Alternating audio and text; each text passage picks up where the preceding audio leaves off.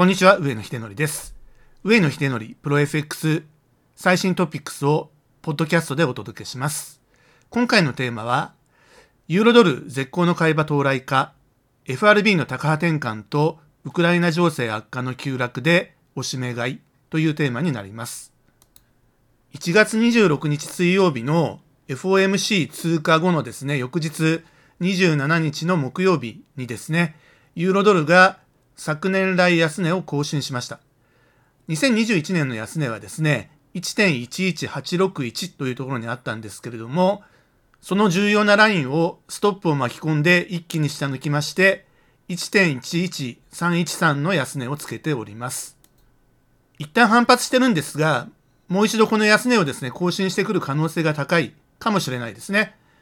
主な要因としてはウクライナ情勢の悪化ということになるとは思うんですけれども、その場合にどのあたりでですね、今後有望なユーロドルをおしめ買いしたらいいのかということがテーマになります。昨年来安値更新の原因の一つ目はですね、FRB の高波転換によるアメリカの短期金利の上昇ということがあります。短期2年債を中心にですね、急騰しましてですね、ドル買いが進んだんですが、その受け皿が最も流動性が高いユーロドルがですね、最大の受け皿ということになりまして、ユーロドルが売られたということになります。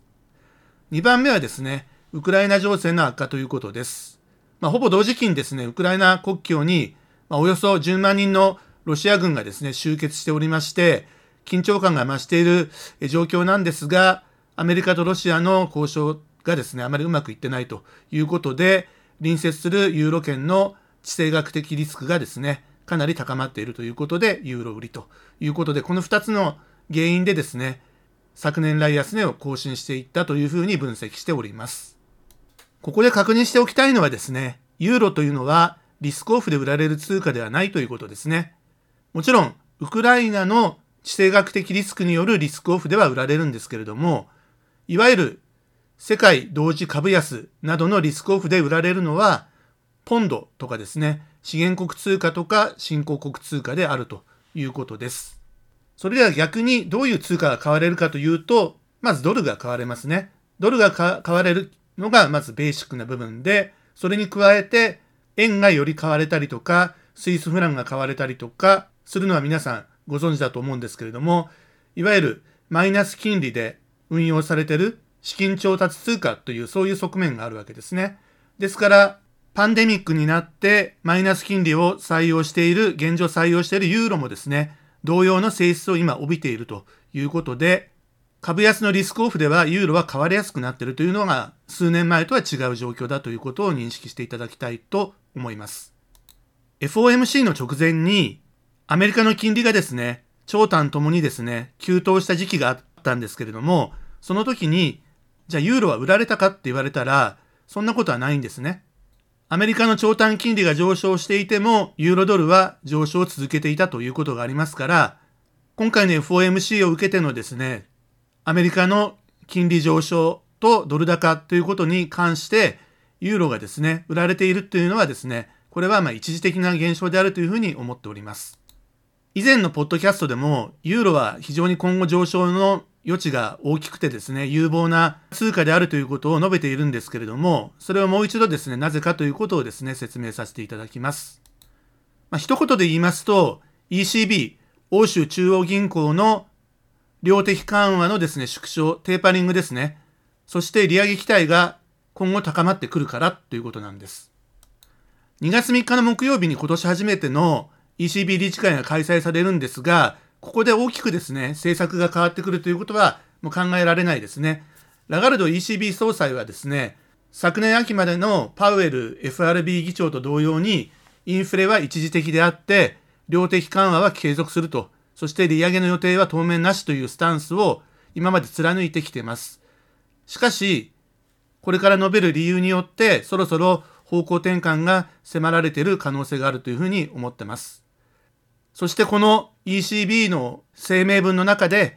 経済見通しなどをですね、変更してくれば、金融引き締めが近々開始されるサインと受け止められる可能性まであるんではないかなというふうに思ってます。ユーロという通貨のファンダメンタルズを考えるときにですね、何が一番大きなファクターであるかということなんですけれども、ユーロ圏の景気動向というのはですね、ドイツの製造業が非常に大きく影響してるんですね。というのは、ドイツの名目 GDP はですね、ユーロ圏全体の約3割を占めているということもありまして、ドイツ経済がユーロ圏全体を映すその鏡であるということで非常に影響が大きいんですね。特に製造業、輸出中心のですね、経済ということで、その製造業に関する指標がですね、非常に重要になってきます。あとはドイツ国内のですね、インフレの状況ですね。で、これにつきましては、1月6日木曜日のですね、ドイツ消費者物価指数発表になったんですけれども、速報値なんですが、前年同月比でプラス5.3%ということになっております。予想5.1%、前回5.2%を上回りまして、非常に高い伸びを示しているということですね。これは30年ぶりの上昇率ということになっています。アメリカの消費者物価指数 CPI もですね、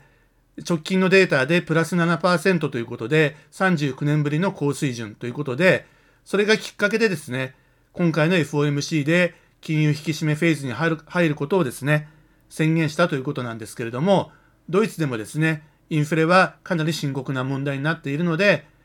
手を打たなければいけないだろうということですね。しかし、どんなにインフレが進んでいると言ってもですね、やはりその経済的な成長がですね、確認ができないと、金融の引き締めには入らないわけですよね。で、ドイツの製造業 PMI というのはですね、1月24日に発表されてるんですが、これが非常に強い数字になってます。サービス業 PMI は比較的重要度が低いんですが、オミクロン株による行動制限にもかかわらず、52.2という景況感の節目である50を超えるですね、強い数字になっているということです。そしてもう一つ、ドイツの景況感をですね、示す重要な指標として、ドイツ i4 景況感指数っていうのがあるんですけれども、こちらはですね、1月の25日の火曜日に発表になってるんですが、こちらも予想を上回る95.7という非常に強い数字になっているということですね。ですからドイツの経済というのは今確実に上向きになってきているということが確認されております。というのがですね、経済的な側面のファンダメンタルズからですね、言えるこれから ECB がですね、引き締めフェーズにいずれ入ってくるという証拠というか裏付けのデータということになります。次に、シカゴ投機筋の IMM ポジションっていうのがあるんですけれども、これ毎週のウィークリーレポートでですね、発表してる私が数字なんですけれども、こちらでですね、今年に入ってから対ドルでユーロの買い越しがですね、大きく進んでいるということがあります。1月18日時点では24,584枚の買い越しということになってまして、前週比でもですね、18,000枚以上のですね、買い越しが進んでいるということで、シカゴ投機筋は中長期ポジションをですね、考えるのに役に立つんですけれども、ユーロが将来的にですね、急反発して上昇していくということをですね、見込んでいるということですから、このポジションを見る限りにおいてですね、ユーロドルの先高感がかなり強いということがわかります。それでは、ユーロドルをですね、どこで買ったらいいかという話なんですけれども、もう一段下押す可能性はあるんで、一番そこで拾いたいということであるとすればですね、押し目買いゾーンをどこに想定すればいいかということになります。冷やしのテクニカル分析、フィボナッチをご覧いただきたいんですけれども、結論から言いますと、イエローラインのですね、1.11250というプライスの節目で下げ止まる可能性がまず第一にあります。1月27日の安値は1.11313ということで、ここに再接近したわけですけれども、この250のサポートが効いてですね、小反発しているということです。しかし、ウクライナ情勢がかなりきな臭くなってますので、仮にウクライナで戦闘が始まったりとかっていうことになりますと、やはりユーロというのはですね、どうしても売られてしまうということですね。で、その場合には、どこまで見たらいいかというのが、レッドラインの1.1という強力なサポートラインに、そこまで到達する可能性を見ておきたいというふうに思っております。オーバーシューとしてですね、一時的に下抜けることはあるかもしれませんが、1.1のラインはですね、え、死守できるんではないかなというふうに考えてます。仮にもう少し突っ込んだとしてもですね、フィボナッチエクスパンションの XOP、拡張された安値目標のライン、1.09341ということで、1.1のですね、約65ピップス下にあるラインというのを意識しておけばいいんではないかなというふうに思っております。ということで結論なんですが、